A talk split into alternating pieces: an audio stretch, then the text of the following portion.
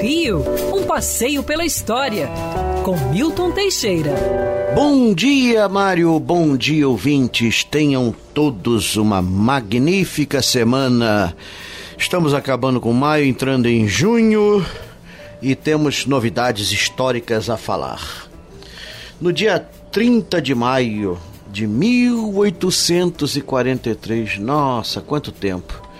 Dom Pedro II casava-se aos 16 anos por procuração, olha que doideira, por procuração com a napolitana Teresa Cristina Maria de Bourbon. Esse casamento foi conturbado. A família imperial brasileira tinha má fama. É, Dom Pedro I, pai de Dom Pedro II, teve 30 filhos, nove com a primeira esposa, um com a segunda e 20 fora do casamento. Ele agredia a mulher, o assunto repercutia na Europa. Era terrível isso. Dom Pedro II, apesar de não ter nada contra ele, ninguém queria vir cá para o inferno dos trópicos, o quinto dos infernos. Durante muito tempo, a negociação do casamento de Dom Pedro II ficou complicada. Queriam casá-lo com uma princesa de Espanha, que acabou não dando certo. É, o, o, as negociações foram canceladas.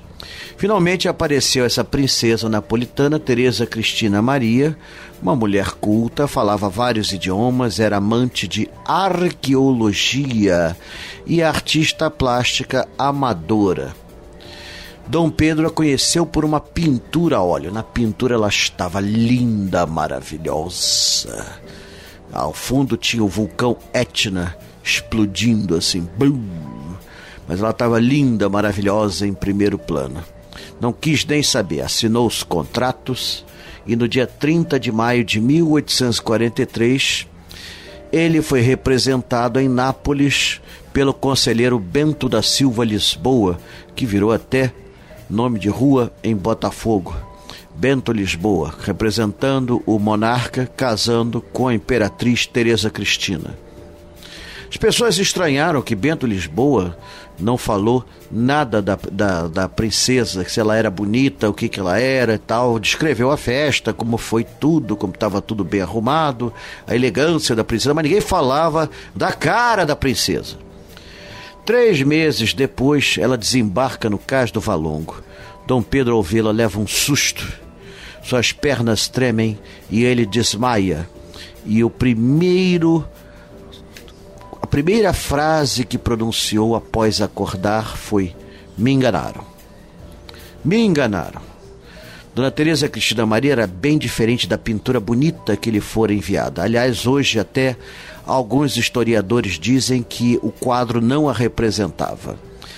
Teresa Cristina era gorda, manca, com as pernas em arco de sela, o rosto bexiguento três anos mais velha que Dom Pedro.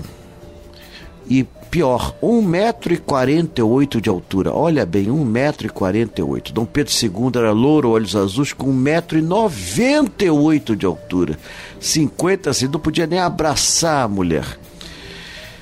É, tentaram ter a anulação do casamento, mas não dava. Tinha uma cláusula que proibia a devolução, uma cláusula em letras minúsculas. Foram morar em, foram morar em torreões separados do palácio. Mas aos poucos ela foi conseguindo conquistar o gigante e em um ano consumar o casamento. Foram muito felizes. Quando ela morreu, no Porto, em Portugal, já depois da proclamação da República, Dom Pedro, ao vê-la morta, disse que não tinha mais nenhum motivo para viver, porque seu único motivo jazia inerte à sua frente. É triste a história, mas com um final feliz. Eles acabaram se apaixonando um pelo outro e até foram felizes. Ele também pulou a cerca um pouquinho, mas nada comparável ao que o pai fazia.